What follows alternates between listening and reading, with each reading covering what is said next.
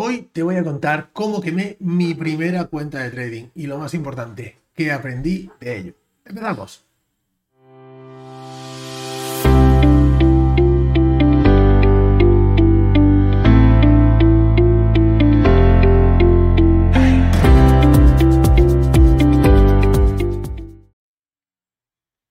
¿Qué tal traders? Fernando Arias, un auténtico placer estar aquí en esta nueva temporada del podcast, una temporada donde vamos a dar muchísimas más herramientas para que podamos trabajar nuestro psicotrading. Os voy a contar mi experiencia a lo largo de toda esta temporada, a todas las dificultades que me he enfrentado y sobre todo lo más importante, cómo he conseguido superarlas para daros un poquito de luz y darnos aquellas herramientas, aquellos tips que os pueden ayudar en vuestra operativa.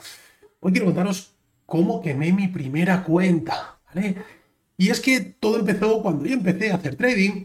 Eh, empecé como muchos de vosotros, como lamentablemente empieza todo el mundo. Cuatro vídeos de YouTube, un par de libros, un cursito que la verdad es que fue un absoluto desastre. Pero bueno, digo, venga, va, el demo más o menos funcionaba bien. Yo siempre he tenido bastante respeto al mercado, creo que he tenido esa suerte. Empecé con una cuenta muy pequeña, no sé si era mil o dos mil euros.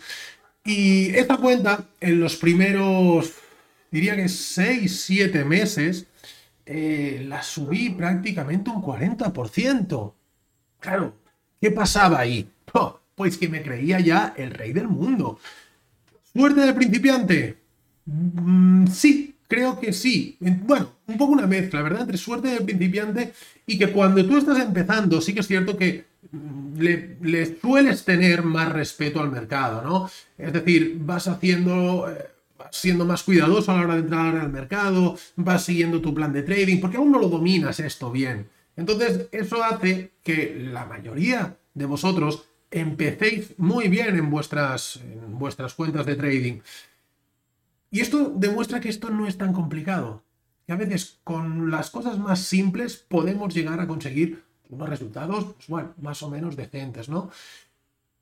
¿Dónde está el problema? Hmm, cuando ya creía que esto estaba chupado. Cuando digo, bueno, un 40%, no sé si fueron seis meses, pues ya empiezas a hacer multiplicaciones, ya empiezas a hacerte eh, ideas de qué vas a conseguir, que esto es maravilloso, y ahí es donde viene el problema. ¿Por qué?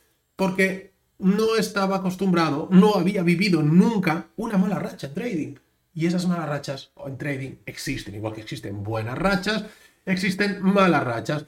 Y es que no puedes confiarte nunca, nunca, nunca. Por mucho que sepas, no te puedes confiar. El mercado siempre te va a poner en su sitio.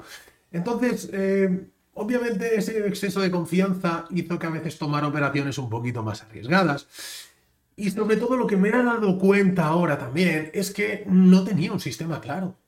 Yo simplemente trabajaba con patrones es decir, bueno, pues un impulso, un retroceso, venga, un nuevo movimiento, una tendencia, de acuerdo, pero no tenía claro el contexto de mercado y obviamente no tenía ningún tipo de conocimiento de volumen, ¿no? ¿Esto qué provocaba? Bueno, en el momento que ya empezamos a venir esa, no, tampoco una mala racha, un dos o tres stops seguidos, tampoco es que sea algo desastroso, ¿no? Sino, bueno, una serie de operaciones que no salen bien. Ya empiezas a dudar de ti mismo, porque no tienes esa experiencia previa.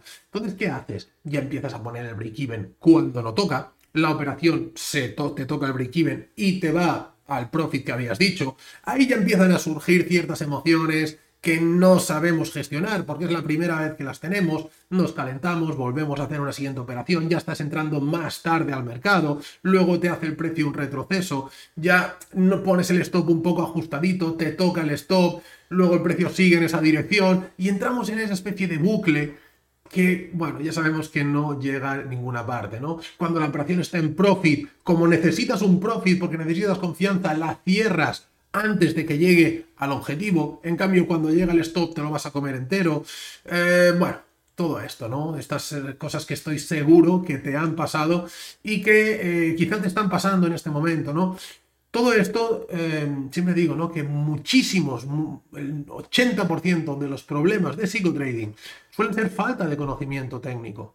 Si yo ahora tengo claro qué es lo más probable, es la verdad que siempre trabajamos en probabilidad, lo más probable que pase en el mercado, entiendo el volumen, entiendo cuándo y por qué el precio es probable que se gire. No hay duda, no hay ansiedad, no hay miedo. Todos estos problemas desaparecen. Hay otros que se mantienen, obviamente, y que hay que trabajarlos aparte, como digo, iremos trabajando en ellos a lo largo de la temporada, ¿no? Pero esto es clave, el tener un buen conocimiento de mercado y saber qué estamos haciendo. Eso es uno de los siguientes puntos que, me di cuenta, ¿no? Y ya por último, creo que la mayor cagada que hice es el no saber dejar de operar o el querer operar cada día o, bueno, ya sabéis a lo que me refiero, ¿no? Hay días en los que no se puede hacer trading. Hay días en los que, en los que el mercado está en lateral. Hay días en los que el mercado eh, no tiene volatilidad, prácticamente no se mueve. Estos días, de verdad, créeme, no vale la pena operar. Y es que me doy cuenta que muchas veces queremos, mm, creemos que el estar haciendo trading es meter una operación cada día. Y de verdad, no es así. Hacer trading es ponerte delante del gráfico, es ver si hay algo que encaja con tu sistema, un sistema que tiene que estar muy predefinido. Si, si aparece eso, adelante. Si no aparece eso, cierra. De verdad, no operar es un gran trade. Eso es ser un trader también. Y eso es algo que eh, a mis alumnos les insisto mucho. El hecho de enseñarles ya no solo a ganar dinero, que obviamente también es importante, pero sobre todo a no perderlo, a no tomar operaciones absurdas, esos stops absurdos que no sirven para nada, ¿no? Vamos con las soluciones, es decir, qué, hice o qué, mm, qué, aspectos em, pude conseguir o pude trabajar para mejorar esta situación. Bueno, todo esto te lo cuento en mi libro, ¿vale? Cómo no quemar una cuenta. Si no todavía, por alguna extraña razón, eres seguidor del podcast y no lo has leído todavía, no sé por qué, pero bueno, puede pasar. ¿Vale? Puedes acceder a la comunidad que tienes el enlace en la descripción, totalmente gratis, y te puedes descargar el primer blog, que son los siete primeros capítulos, y ahí puedes echar un vistazo, ¿vale? Además de un montón de recursos adicionales que tienes, webinars, sesiones de trading en directo, un plan de trading, bueno, lo tienes todo en la descripción para que puedas registrarte totalmente gratis en la comunidad.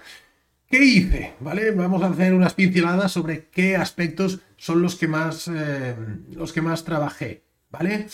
Eh, lo primero, estudiar volumen.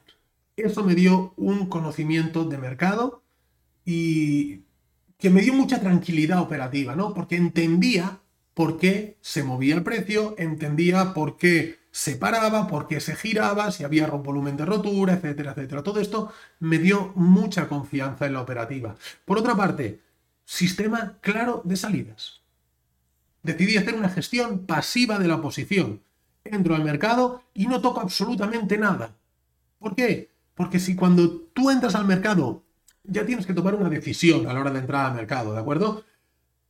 ¿Qué pasa? Que cuando el mercado está en marcha, ya, ¿qué quieres? ¿Tomar siguientes decisiones con las emociones, con el precio moviéndose, si aún no tienes esos conocimientos muy, muy bien instaurados? Simplemente haz una operación, coloca tu stop, coloca tu profit, no toques nada. Vamos a buscar un ratio 1-1, que es lo mínimo que le tenemos que pedir al mercado y vamos a hacer profits. Vamos a ganar confianza, un profit, otro profit. Que luego el precio sigue el recorrido, nos podía haber dado un 2-1, un 3-1, es igual, eso me da igual. Yo en ese momento no estaba para ganar dinero, estaba para aprender, para ganar confianza. Y eso es algo que mucha gente no entiende. Analiza en qué punto estás y analiza si ahora mismo tienes todas las capacidades y si lo tienes todo estructurado para poder ganar dinero o realmente lo que estás haciendo es aprender. Si estás aprendiendo, olvídate del dinero. Aprende. Porque eso te va a quitar mucha presión, te va a quitar problemas de psicotrading y sobre todo em, te va a dar confianza. Es decir, estoy en un proceso de aprendizaje, me da igual el resultado. Hablaremos en siguientes podcasts sobre ese apego al resultado, algo que para mí fue terrible y que os contaré, eh, como digo, en los siguientes episodios, ¿no? Em, Entendí también que no podíamos operar cada día, diseñé un patrón específico y únicamente me ceñía a ese patrón. Cuando salía bien y cuando no salía, pues no entraba al mercado. Y a lo mejor entraba al mercado en, ese, en esa época una vez, dos veces, tres veces como mucho por semana, como mucho. Pero los números empezaban a salir. Empezaba a tener a final de semana rentabilidad, solo con una operación. Bueno, arriesgas un 2% de tu cuenta, haces una operación, pero esa operación la tienes que clavar 2% de profit. Perfecto, ya está bien. Vamos a la siguiente semana. Y sobre todo, detecté que eh, lo que me pasaba, ¿no? y un poco como resumen de todo esto, es falta de humildad. Muchas veces nos creemos que sabemos trading y, lo, tengo también el ejemplo, ¿no? En muchos de vosotros cuando eh, reservamos esa, sesión que tenéis para, para bueno, si queréis eh, participar en la mentoría y demás, es que tenemos una breve entrevista previa para conocernos, para explicaros un poco cómo funciona el proceso, para que me expliquéis vuestro caso, a ver si eh, os puedo ayudar. Y allí muchas veces mm, todo el mundo sabe de trading. O sea, cuando hablo con alguien, todos saben de trading, todo el mundo tiene un sistema que funciona y que el problema es la mentalidad. Y luego cuando empezamos a trabajar, me di cuenta que de trading igual no sabíamos tanto como creíamos, ¿no? Tanto me doy cuenta yo como se da cuenta esa persona. Eh, una vez que eso se trabaja es cuando ya hacemos ese clic y cuando ya decimos, vale, estoy en el mundo real, ya sé de qué va esto y a partir de ahí podemos eh, crecer y podemos seguir aprendiendo. Espero que te haya gustado este podcast. Si es así, por favor, por favor, dale al like, suscríbete y activa las notificaciones para que cada semana cuando lancemos estos episodios te avise y puedas verlo directamente. Nada más, espero, como digo, tus comentarios también en la descripción por si quieres que hablemos de algún tema específico. Tengo un montón de temas para hablar durante esta temporada, pero si quieres algún tema eh, específico, dime, Fer, háblame de esto, háblame de lo otro, y sin ningún problema lo vamos a hacer. Un fuerte abrazo y nos vemos la semana que viene. Chao.